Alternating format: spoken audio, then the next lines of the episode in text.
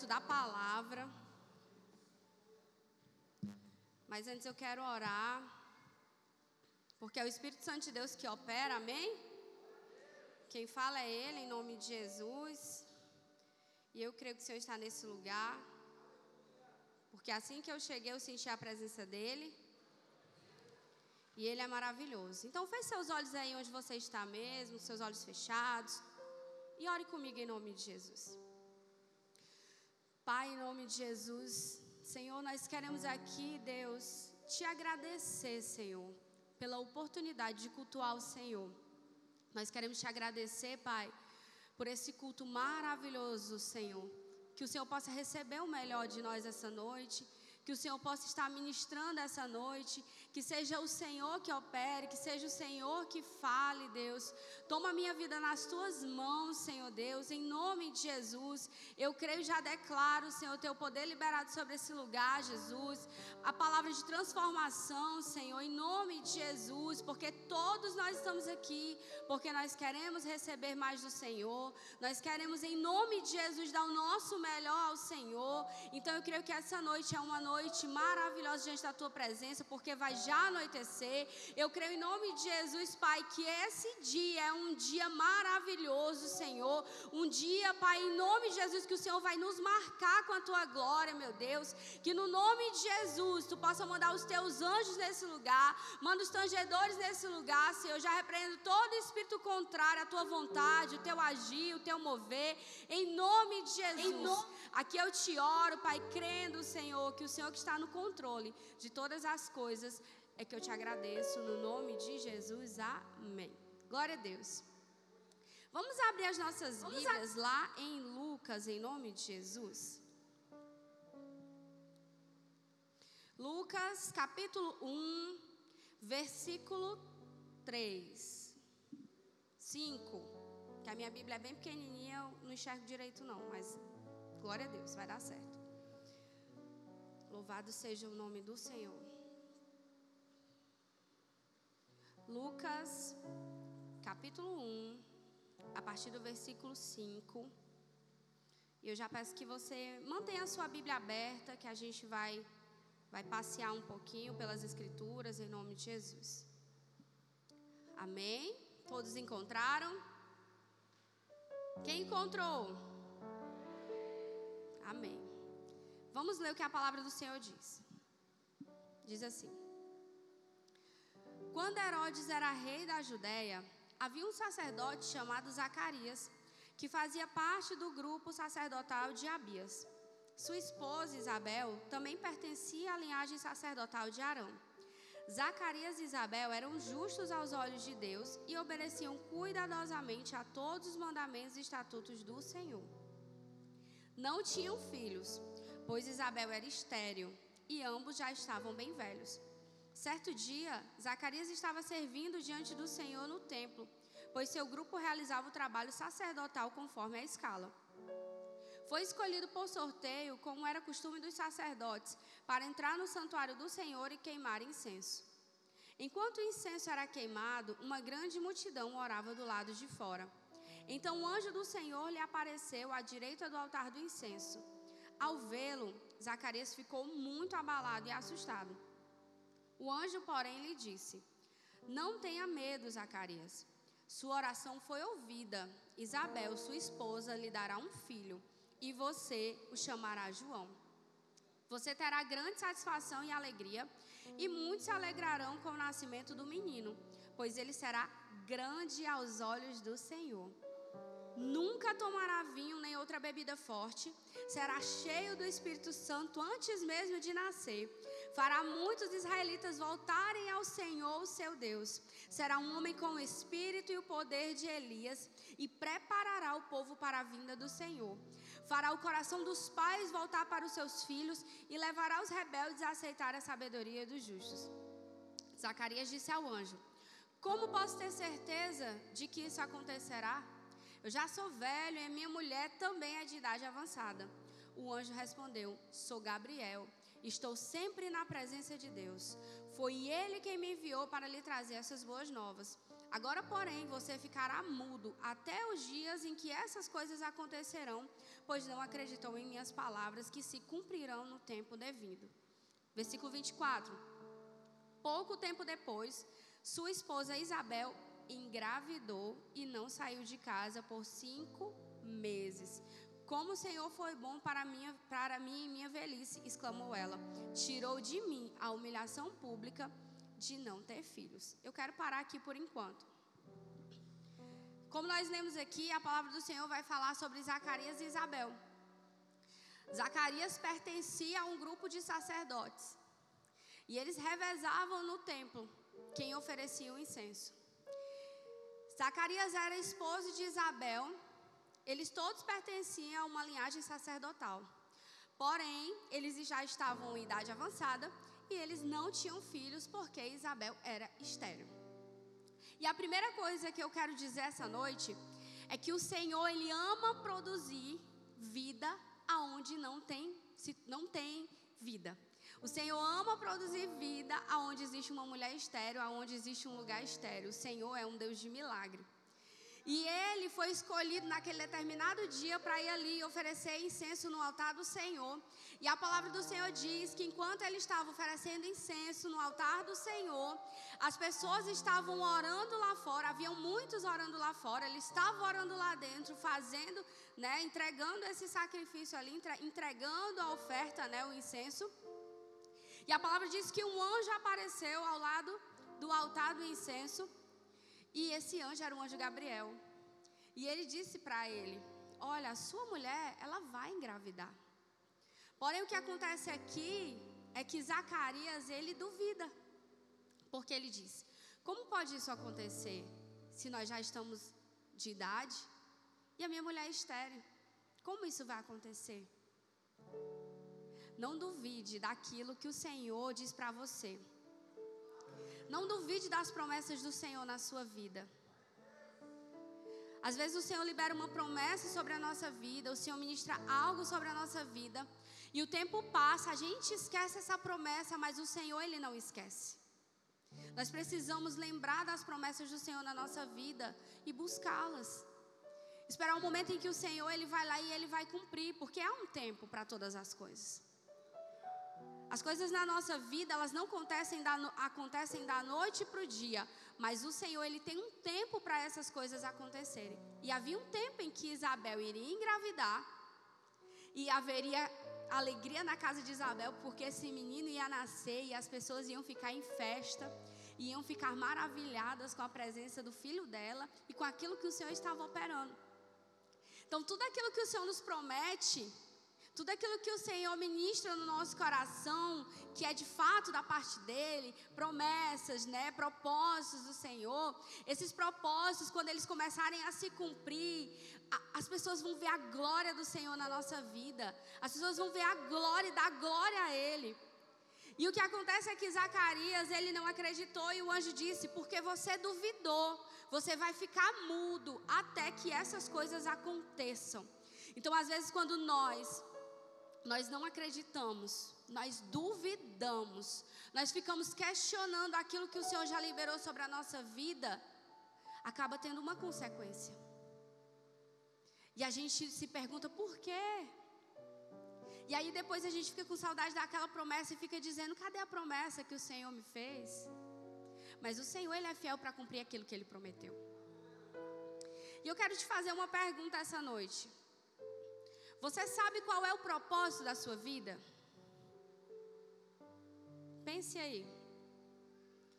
Será que você consegue dizer para você mesmo essa noite, essa tarde, né? ainda está tarde? O propósito da minha vida é isso. Eu nasci para isso. Eu nasci para fazer isso. Nessa ocasião, onde o anjo se revelou a Zacarias, aonde já estava tudo sendo preparado para João Batista vir ao mundo e João Batista preparar o caminho para Jesus, preparar o caminho para o Senhor. Antes disso, haviam se passado 400 anos de silêncio. 400 anos onde não se ouvia nenhuma profecia, as pessoas estavam ali oferecendo seus sacrifícios, oferecendo seus holocaustos, mas não havia aquela aquela esperança assim, sabe? Quando, quando alguém ministra e você sente aquele fogo aquecendo seu coração, você sente que alguma coisa está acontecendo e que alguma coisa vai acontecer. Então eles passaram por esse período de 400 anos. Então você imagina um sacerdote ali do nada ver um anjo. E esse anjo falar para ele que o milagre dele estava chegando. Então ele duvidou, houve uma consequência. Só que a palavra do Senhor diz que tudo coopera para o bem daqueles que amam a Deus. E tudo coopera também para que Ele seja glorificado e exaltado. E a Bíblia diz que o João Batista seria grande aos olhos do Senhor. Às vezes, ser grande aos olhos do Senhor não significa que seremos grandes aos olhos dos homens. Porque a grandeza que o mundo espera é totalmente diferente. E começa por aí. Porque a nossa postura diante do Senhor, ela precisa ser uma postura, uma postura de humilhação diante do Senhor.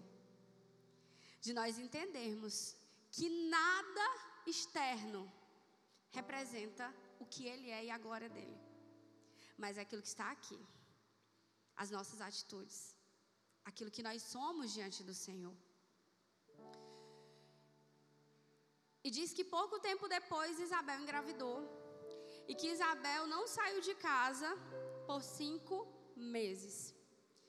E durante esse tempo, acontece que um anjo também chega para Maria e diz para Maria que ela daria a luz ao Filho de Deus, a Jesus. Ela não duvidou, ela acreditou e ela confiou, e o anjo disse para ela e a tua prima Isabel tá grávida. Aquela que não podia ter filho tá grávida. E ela vai dar à luz a João Batista, aquele que vai preparar o caminho para Jesus. E a palavra diz que Maria vai correndo para lá, se apressa para ir lá e vê Isabel.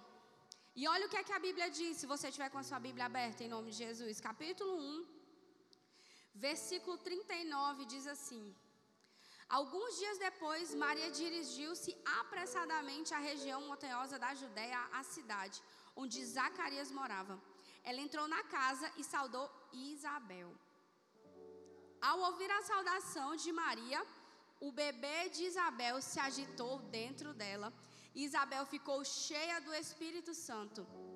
Em alta voz, Isabel exclamou: você é abençoada entre as mulheres e abençoada é a criança em teu ventre, porque tenho a grande honra de receber a visita da mãe do meu Senhor. Quando ouvi sua saudação, o bebê em seu, quando ouvi sua saudação, o bebê em meu ventre se agitou de alegria. Você é abençoada, pois creu no que o Senhor disse que faria. E aqui já é um cumprimento daquilo que o anjo disse para Zacarias que João Batista ia ser cheio do Espírito Santo dentro do ventre da mãe dele, antes dele nascer. Você sabia que o Senhor tem um propósito para você? O que eu estou falando não é clichê, não, é verdade. Você sabia que o Senhor tem um propósito para você? O Senhor tem um propósito para nós. O Senhor tem um chamado. E um chamado urgente. Um chamado urgente para cada um de nós. E o chamado de João Batista era preparar o caminho. E a palavra vai dizer que João João viveu muito tempo, muito tempo no deserto, até que ele começasse a anunciar. E o que João, e, a maneira como João vivia, não era grandiosa aos olhos dos homens. Ele era um homem simples. Ele vivia no deserto. E o deserto, ele pode ser um lugar de dor, de sofrimento ou de muito aprendizado. Porque o deserto, quando a gente fala em deserto, às vezes a gente pensa assim, ah, eu estou passando um deserto, né? Às vezes a, a, a gente diz isso, né? Ah, eu estou vivendo um deserto, estou passando um deserto. Está é, tá passando por uma situação difícil, você diz isso. Mas deserto é lugar de aprendizado. É lugar da gente se voltar para o Senhor, é lugar de aprender, é lugar de a gente se reservar para o Senhor. Porque nem, não tem como eu ter um relacionamento com o Senhor se eu não o buscar, se eu não o quiser, se eu não o desejar. Quando nós amamos alguém, eu, eu sempre digo isso, né, quando eu ministro. Quando nós amamos alguém, nós queremos estar com aquela pessoa, nós queremos ficar ali, conversar. Às vezes você passa horas a fio conversando com aquela pessoa. Será que nós temos amado o Senhor o suficiente para fazer isso com Ele? Será que nós temos fechado a porta do nosso quarto e nós temos buscado ao Senhor? Ou será que nós temos nos reservado, como João Batista fez, e buscado ao Senhor? E saber o direcionamento que o Senhor tem para a nossa vida? O Senhor não nos chamou para viver uma vida onde a gente vem só para o culto, assiste o culto e vai para casa. Ou o Senhor não nos chamou para apenas aceitá-lo como único e verdadeiro Salvador e nós nos preocuparmos apenas com a nossa salvação, mas o Senhor nos chamou para assim nós aceitarmos a Ele, nós entendermos que a salvação vem por meio dele, somente por Ele, mas também nos preocuparmos com as outras vidas que estão por aí. E que vidas são essas? São as vidas que eu conheço? É só a minha família? Não, é todas as pessoas. Porque Jesus veio pelo mundo veio por nós, veio por todos nós, e a vontade do Senhor é salvar a vontade do Senhor é libertar, a vontade do Senhor é transformar. E nós precisamos ser canal de bênção na vida das pessoas, levando Jesus para elas. Porque era isso que João Batista fez quando ele entendeu o seu chamado, ele entendia por que, que ele tinha nascido, ele entendia o propósito da vida dele, e ele anunciou, e ele pregou, e ele falou, e a palavra dele pode ter sido dura sim, mas era uma palavra que trazia de fato arrependimento, onde as pessoas olhavam para João Batista e tinha um negócio diferente nele, e o que tinha de diferente dele era a presença do Espírito Santo que foi derramado sobre ele quando ele ainda estava dentro do ventre da sua mãe. E o Senhor tem uma promessa de derramar do seu espírito sobre nós. Assim como ele derramou na vida de João Batista, o Senhor quer derramar sobre as nossas vidas. A promessa para nós, amados, a promessa de nós vivermos em nome de Jesus, cheios do Espírito Santo de Deus, cheios da glória dele. Sabe o que acontece nesse tempo que nós vivemos hoje? Que eu estava falando com meu esposo. Eu disse para uns dias atrás, antes de ir para Ação Brasil, eu falei para ele assim: olha, existe uma coisa que me rouba de Deus, que é o ativismo. Nós estamos fazendo a escola de intercessão e a gente fez uma aula que, que se chamava. É, vale, meu Deus. Era sobre Jezabel. E a aula falava sobre os ovos de Jezabel e um deles é o ativismo, né?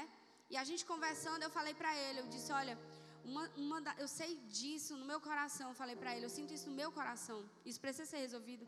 O que me, o que me rouba de Deus é o ativismo. É muita coisa para fazer. Muita coisa para resolver, muita coisa para fazer. E antes mesmo de ir para Ação Brasil, eu já tinha dito para o Senhor: Senhor, o Senhor é a minha prioridade. O Senhor é a minha vida. Porque eu sempre fui dizer ao Senhor, ao Senhor assim: Senhor, tu é o meu amor tu é o meu amor. Sabe quando você diz para alguém, Fulano, você é meu amor? Você diz para seu marido, sua esposa, né? Fulano, você é meu amor. E você sente? Assim eu sinto com o Senhor. Jesus, tu é o meu amor. Tu é o meu amor, Senhor. E a busca pelo Senhor não pode ser apenas no domingo, aqui, na terça, aqui, na quarta, na célula mas a nossa busca é além do templo. A nossa busca é no lugar secreto. É onde eu vou cultivar um relacionamento com o Senhor. Relacionamentos eles não são feitos da noite para o dia, eles não são firmados da noite para o dia. Existe um tempo, um tempo para esse relacionamento ele se solidificar. E que tempo é esse? é o tempo que eu busco todos os dias o Senhor. Porque todos os dias eu me levanto, todos os dias eu me deito e o Senhor provê na minha vida. Porque todas as manhãs o Senhor renova as misericórdias dele sobre a minha vida. Porque durante todo o meu dia o Senhor me dá livramento. Porque durante todo o meu dia o Senhor me dá café da manhã, me dá almoço, me dá lanche, me dá jantar, me dá ceia. Porque todo dia da minha vida o Senhor me guarda do inimigo. E será que o Senhor não se entristece quando nós não o buscamos? Pense num amigo, num amigo seu. Se você tem um grande amigo, uma grande amiga aí, pense de simplesmente essa pessoa esquecer de você. Dói. O nosso Deus é um Deus que sente. É um Deus que ama, um Deus que sente ciúme de nós. E lá no Ação Brasil, o Senhor me pediu algo. Por um longo tempo. Por um ano. E eu, eu disse, Senhor, eu sei que eu tenho que entregar isso para o Senhor. E, e eu vim, né? E eu fiz uma aliança com o Senhor. Disse, Senhor, eu vou te entregar e eu vou viver o novo de Deus. Eu quero andar em novidade de vida. Eu quero pregar e eu quero ser cheio do Teu Espírito Santo. Eu quero pregar e não quero ter que passar o dia escrevendo. Eu quero que o Senhor ministre, eu quero que o Senhor fale. E eu estou lendo um livro, que esse livro é do Charles Finney, eu acho que é assim que pronuncia, não sei. É, e ele é um grande evangelista, né? E ele, e ele fala, né? Eu até falei na oração com as meninas aqui no sábado, que ele disse que quando, quando ele encontrou o Senhor, o Senhor encontrou ele, ele se sentiu como se ele tivesse sido rasgado ali. E ele começou a caminhar com o Senhor, e ele sentia aquela glória do Senhor, e a glória do Senhor o acompanhava. E ele fala no livro que o que mantém ele mais perto do Senhor, quando ele se sente muitas vezes desanimado, é a busca. É a busca, é a humilhação diante do Senhor, é o arrependimento diante do Senhor, porque todos os dias nós pecamos. Todos os dias nós erramos. Nós erramos por meio dos nossos pensamentos, nós erramos por meio daquilo que nós falamos, nós erramos pelo meio das nossas atitudes, nós erramos quando nós somos arrogantes, nós erramos quando nós julgamos o irmão, nós erramos quando nós não buscamos ao Senhor, nós não oramos ao Senhor, nós erramos de tantas formas. Nós erramos quando nós não ajudamos alguém que está precisando e a gente pode ajudar. E todos os dias nós precisamos nos arrepender diante do Senhor. João Batista foi um homem enviado por Deus, moldado por Deus, incendiado pela presença dele e nascido com um propósito. E eu creio em nome de Jesus que se você não sabe seu propósito, eu orei por isso. Eu creio que o Senhor vai te mostrar o teu propósito. O Senhor vai mostrar o seu chamado. Porque você precisa ser ativado no seu chamado para você cumprir aquilo que o Senhor tem para você. Porque não adianta de nada nós chegarmos aqui, nós ficarmos sentados, ouvirmos uma palavra, nós irmos em uma oração, em qualquer outro lugar e ficar nisso. E nós não fazermos nada, nós não pregarmos a palavra, nós não amarmos as pessoas. A base de uma pregação é você amar as pessoas, ao qual vocês pregam para elas. Amem as pessoas. Amem de todo o coração. E eu quero ler aqui o que está. Uh, capítulo 1, versículo 80, porque são muitos capítulos. Diz assim: João cresceu e se fortaleceu em espírito e viveu no deserto até chegar o tempo de se apresentar ao povo de Israel. Vamos abrir Mateus Mateus capítulo 3. Capítulo 3, versículo 1, em nome de Jesus.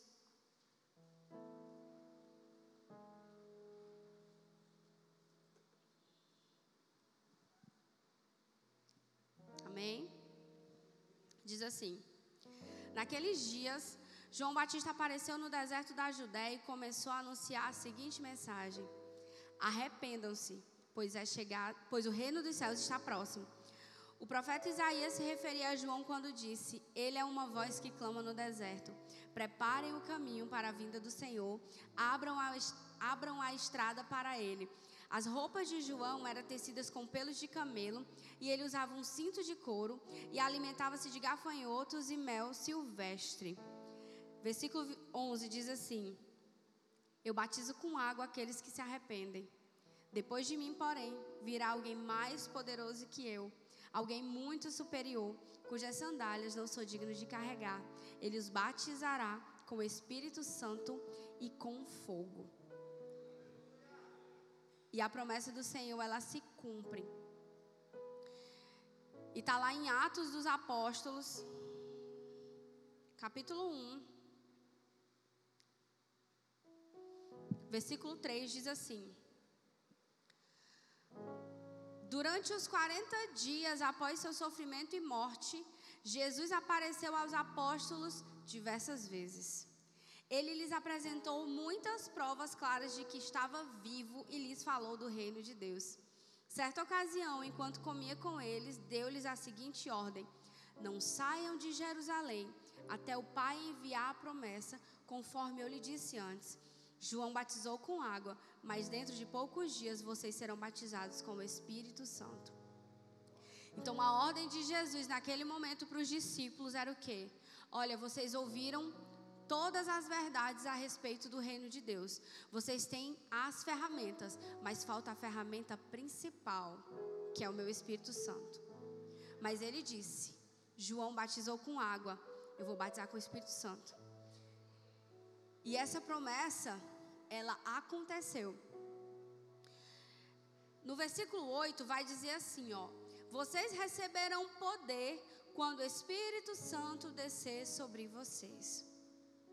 E eu estava meditando sobre essa palavra, porque eu estou lendo esse livro, né? E fala muito a respeito dos esforços, né? Que existem coisas que por exemplo, o Espírito Santo desceu sobre eles, né? Que a gente vai já ler, desceu sobre eles, né? E eu fiquei me perguntando, Senhor, se eu me esforçar, me esforçar assim, será que eu vou receber algo diferente, algo parecido, né? Mas o esforço que o Senhor quer de nós é de entrega, é de renúncia, é de busca. Lá em Mateus 6,6, não precisa você abrir, eu vou ler, em nome de Jesus. Mateus 6,6 diz assim: ó. Mas quando orarem, cada um vá para o seu quarto, feche a porta e ore a seu pai, em segredo. Então, seu pai, que observa em segredo, os recompensará. É no lugar secreto onde nós cultivamos essa intimidade com o Senhor, e é no lugar secreto onde nós somos cheios do Espírito Santo. Aqui nós podemos sim ser cheios do Espírito Santo, mas cultivar isso é dentro do lugar secreto, é dentro do nosso quarto, porque o Senhor pode sim descer com o seu fogo sobre esse lugar, e eu creio em nome de Jesus com o seu Espírito, mas antes de qualquer coisa, o Senhor quer que a gente busque a Ele e ore, porque aquilo que nós somos no culto só é reflexo daquilo que nós somos no lugar secreto. Se você é alguém que busca o Senhor, que entra no que marca marca o horário, Senhor, vou me encontrar contigo. E você fecha a porta do seu quarto. Você esquece tudo. Você esquece tudo, é você e ele.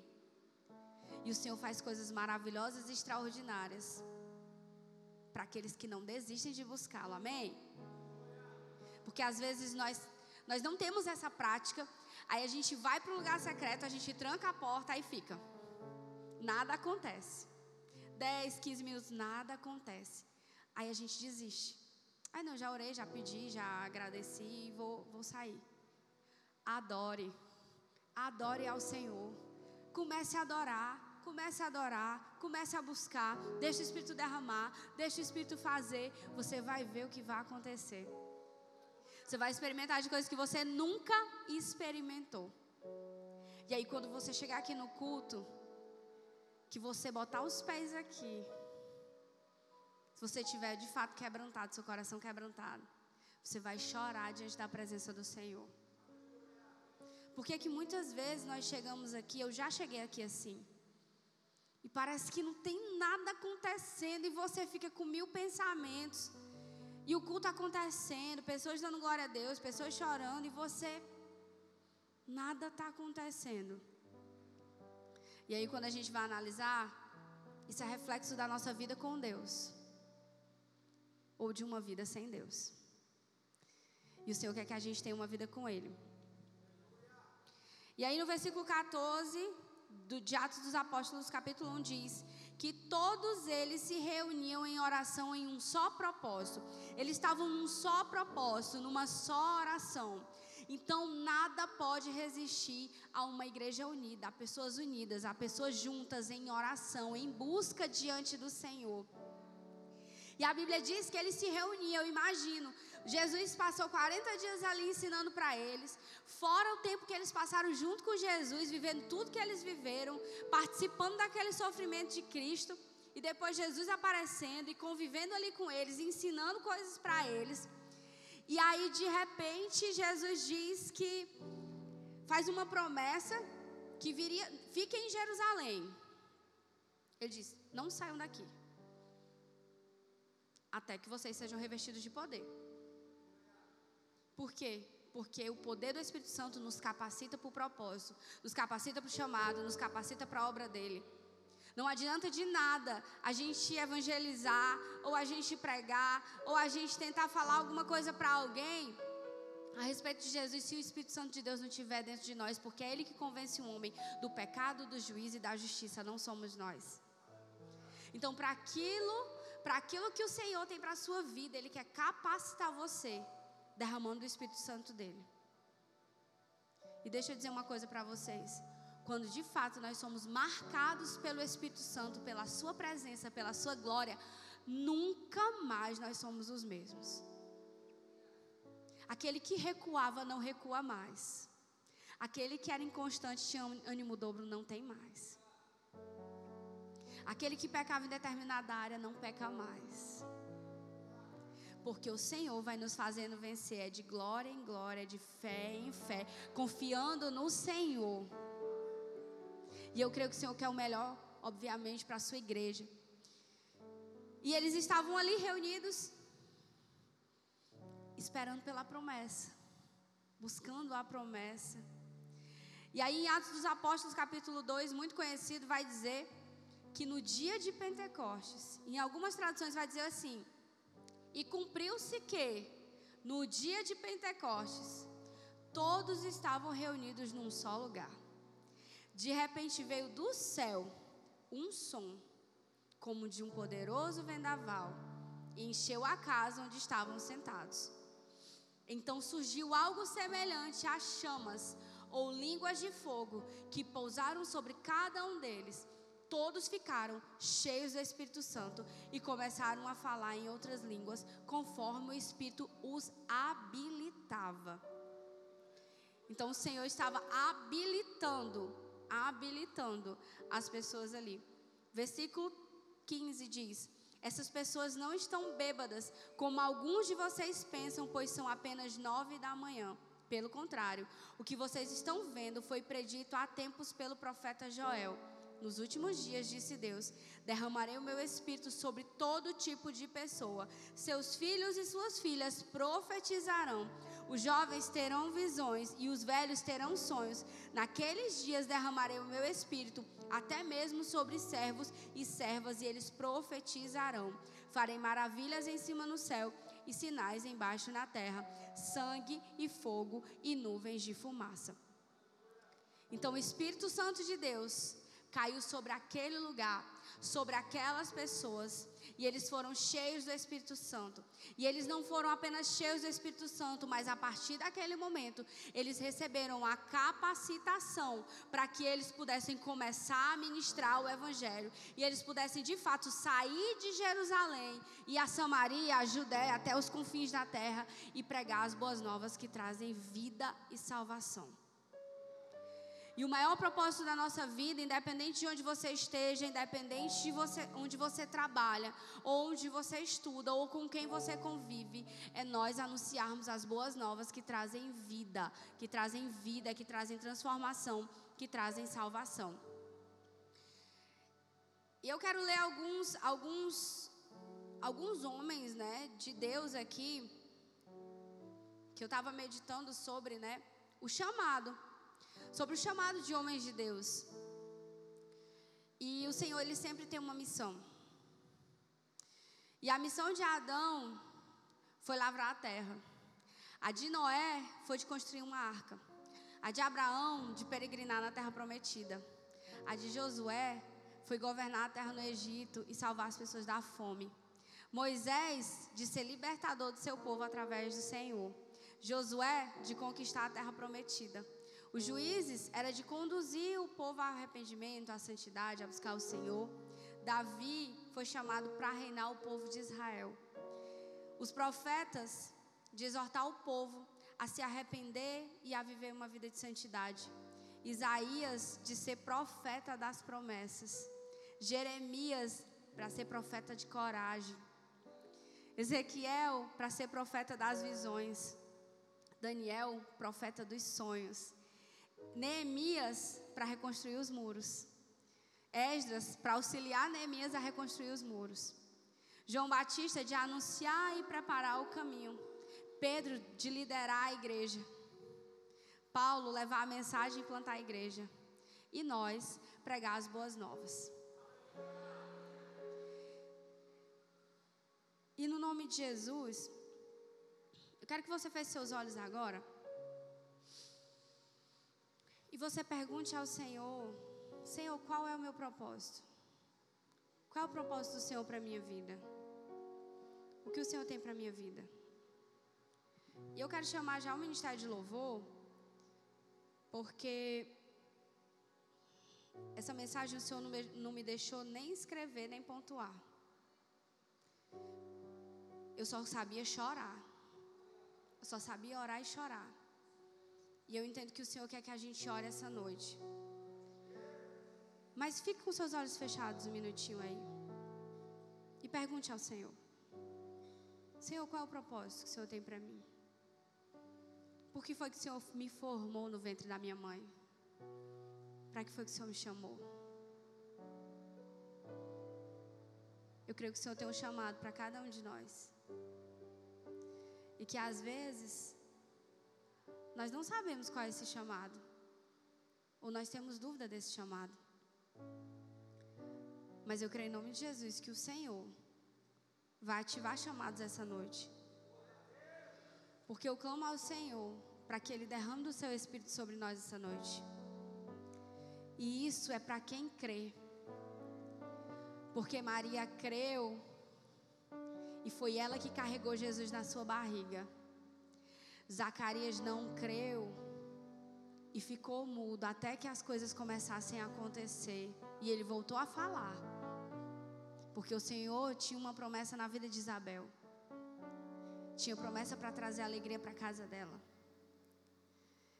E eu quero declarar que se você se sente estéreo diante do Senhor, o Senhor vai abrir a tua madre essa noite. Porque nós nós nascemos para gerar. A Bíblia fala de gerar e quando a gente começa a gerar, dói. Dói muito. Mas quando o bebê nasce, quando a promessa nasce, você salta de alegria. Você não esquece o tempo de angústia, você não, você não lembra do tempo de angústia, você não lembra do tempo de dor.